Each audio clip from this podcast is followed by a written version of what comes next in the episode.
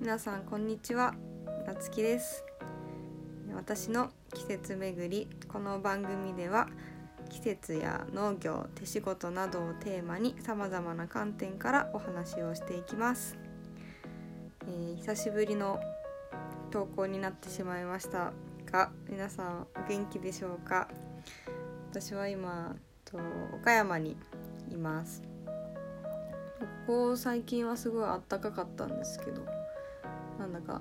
明日は寒波が来るらしく今夜あの録音してるんですけども外では風がもうビュンビュンビュンビュン吹いていていやなんかすごい音をしていて明日どんだけ寒くなるんだろうっていうちょっと心配ですね。なんか今日は最高気温が14度とかですごい暖かかったんですけど明日はなんと6度という6度だったかな。そのくらい半分くらいっていう気温差激しいので今はまあ大寒って言って一番寒い時期になるのでなんだか東京とかの方では雪も降っているみたいでまあきっと積もったりはしないとは思いますが、まあ、普段と、ね、違うと結構都内の方とか電車遅れたりとかいろいろねあると思うのでまあちょっと楽しめるぐらいにね雪とかは冬なので降ってくれたらいいなと。あんまりドカンと降られてもね なかなか慣れてないと大変ですよね。岡山はあんまり雪は降る気配は今のとこないですね。やっぱりあったかいあったかいのかな。日差しが強い気がします。まあそんな感じでと久しぶりのに録音しておりますが、まあ、もう少しこの番組でもと、まあ、テーマをいろいろちゃんと絞って毎回ね話をしていけたらなと思っていましてと今日は、まあ、おすすめの私の好きな映画の話を少ししようかなと思ってます。リトル・フォレストっていう、まあ、映画があるんですけどもこれはですね春夏秋冬で4部作になってまして、まあ、それぞれ春と、まあ、四季で話が、まあ、ストーリーはつながってるんですけど話が分かれてるあの映画でこれ私すごい大好きでもう何回も繰り返して 見ています。まあ、漫画がもともとは原作で、まあ、簡単にストーリーを説明すると一応この舞台は、まあ、東北にある、まあ、小さなこう集落で、まあ、暮らす女の子の話なんですけど、まあ、その集落も結構山あいのにある集落で。結構田舎ですね。ど田舎。で古民家に住んで、まあ、畑仕事をしたりその時の季節の食材で料理作ったりとか。とにかくねもう料理とかそういう手仕事を見るのが楽しいんですよねこの映画は。なので、まあ、ストーリーを見るっていうよりは私はその季節になったらそのこう手仕事とか料理が出てくるのでそこを見てなんか真似したいなって思ったりまあ実際にちょっと作ってみたりとかってそういう風に照らし今の時期と照らし合わせながら見るのが好きです。で、まあ、今回は今冬なので冬の話をちょっとしようかなと思うんですけどこの4部作の中でも個人的には冬が一番なんか好きですね。特になんかこう雪がすごく降る地域のお話なのでなんかまああんまり私は雪がこう積もるようなとこで暮らしたことがないので結構新鮮なところもあったりこう雪が降雪降ってる時ってねこう暮らしが大変なのでさまざまなそういう暮らしの知恵とかが出てくるのですごく面白いです。その、まあ、映画の中でもういろんな料理とかもしたりするんですけど例えばなんか大根とかまあね旬が旬ですけどしみ大根とかを作っていて、まあ、大根を外に干すんですよね。大根切って穴開けて通して縁側というか軒下か軒下にこう干しておくと、まあ、長持ち長持ちとか保存ができるんですね。でそれをあのー、水に戻して水で戻して煮たりすると味が染みて美味しかったり。この映画でもそのしみ大根とかも全然こう雪に雪が積もってるとかしみ大根に雪が 積もってても、まあ、大丈夫みたいですね。その寒さの中でこうギュッとうまみが凝縮するみたいな。もうそういうの全然やったことないのでちょっと興味はありますけど。なかなかねあの雪国で暮らしたいとまでは思えないけどもなんかちょっとそういうのに憧れはありますね。あとはなんか納豆を映画の中でも作っていていや納豆って作れるとは思ったんですけどこの藁に、まあ、大豆を入れて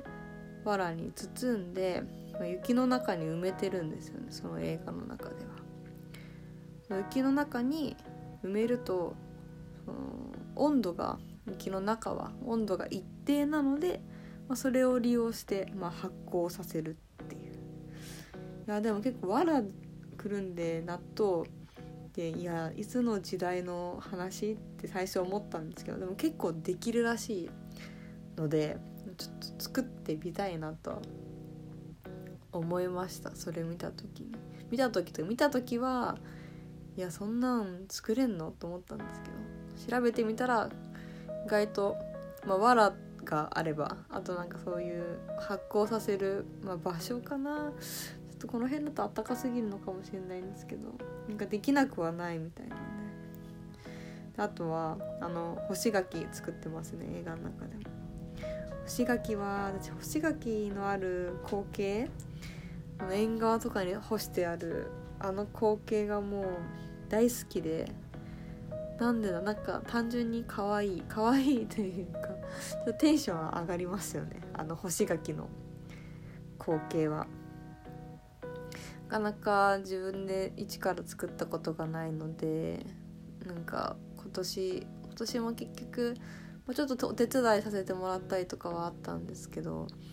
自分で食べる分を自分で作ったりは今年も結局できなかったので次もうまた来年になっちゃいますけど来年こそは干し柿のある景色光景を作りたいなと思ってます。そうこの映画の中ではそういう、ね、季節に沿った手仕事が本当にたくさん出てくるんですけど私この冬のあの中でバージョンの中であのこの映画もそんなにこう会話が少ないんですよ。あんまり。ストーリー展開はそんなになくて会話も少ないんですけどその少ない会話の中にも結構いいことを言っていて メモしたくなるようなことをなんかこうポロッと言ってたりしていてこの冬の話ではなんかこう冬って寒いのが嫌ちょっと嫌だなとか早くあったかくなんないかなってやっぱり思う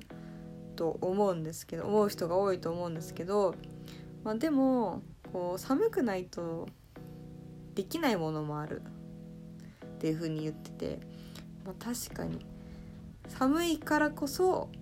こう作れるものっていうのもあってこの寒さっていうのも大切な調味料の一つだよねみたいな話をこのストーリーの中でしていてその時にああ確かに確かにそれもあるなと思いましたね。やっぱ冬って作物はあんま育たなかったりなんかこう動きがないようなそんなイメージがやっぱあったんですけど寒いからこそなんか味が美味しくなったりとかこの冬にしかできないものっていうのもまあねもちろんやっぱあるっていうのを特にこういう雪国のところは余計にそういうのは感じられる感じられるのかなと思ってすごい興味深いセリフ だなとなんかすごいこのセリフは覚えてますね。寒くないとできないものもあってこう寒いからこそ美味しくなるものもあるからこの季節っていうの4つ、まあ、大まかに分けて4つあるけどどれも無駄なものでもなくなんだか冬はちょっとこう大切な時期というか季節でもあるような気がしました。特にねあの夏秋とかのに取ったものを、まあ、保存しといて冬に食べたりとか。なんか冬に向けていろいろこう準備をしていくというかなんかそういうのも感じられますね。いやもう本当にこれねあのリトルフォレストすごいおすすめ なのでちょっとでも興味がある人がいたらなんか見てみてほしいなと思ってもう私もすごいいろんな人に「リトルフォレストめっちゃいいから見て」ってもう言いまくってますね。この前も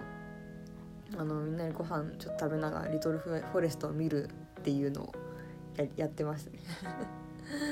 その季節になったらみんなで見たりしてなんかこんなん作りたいねあんなんやりたいねなんて話とかできたらいいなってちょっと思いましたね。もう勝手に布教活動をしてます。あの「リトルフォレスト」ネットフリックスとかに入ってるのでよかったら見てみてください。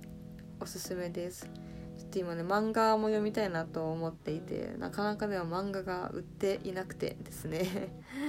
ちょっと探しているところです。ちょっと早くゲットしたいなと。またそれも読んだら感想なんかもお伝えできたらと思います。そうですね。最近はもうやっぱり冬なのであの今日も大根をいただいて1本丸々。でせっかくなので冬らしい料理をして美味しくいただきたいなと思ってあの風呂吹き大根を作りました今日の夜は。であの柚子が1個あったのであの柚子味噌？柚子味噌作って大根に柚子味噌つけて食べました。めっちゃ美味しかった。美味しかったです。あとあの大根の葉っぱもついてたので綺麗なところを取ってあのごま油と醤油とあとごま。で炒めてそれもご飯のお供に。大根。一本丸々あるとなかなか食べきれないんですけど。でも煮て味噌つけたらもう永遠に食べれるなって感じでした。まあ本当にいただいて一本ありがとうございます。美味しくいただきました。なんか、ね、そういうあのゆず味噌もちょっとなんか分量分量を間違えたわけじゃないですけどめちゃくちゃ大量に作っちゃったのでなんかでも何につけても美味しいなと。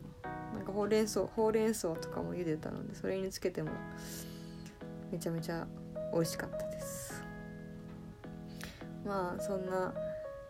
季節の冬のまあ食材とかでこう仕込んだりとか仕事やったりするの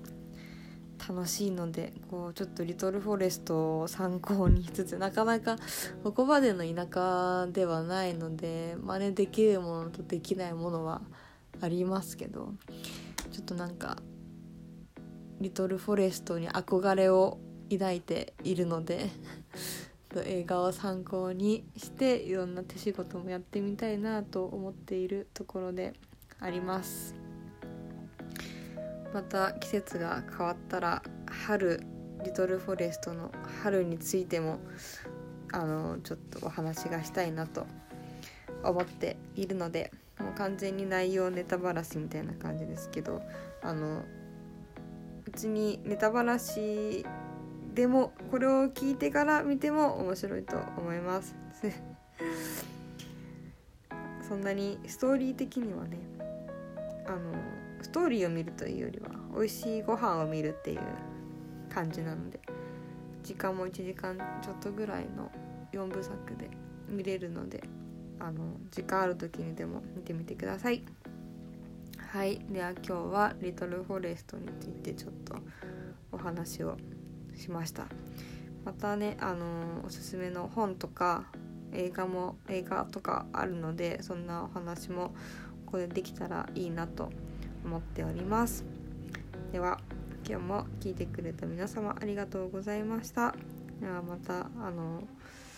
1週間に1回とは思っているんですけど気ままに話したいと思った時に録音しようかなと思ってます。ので、えー、時間ある時にでも何か作業をしながらでもちょっと耳が開いている時に聞いてもらえたら嬉しいです。では今日も聞いてくれてありがとうございました。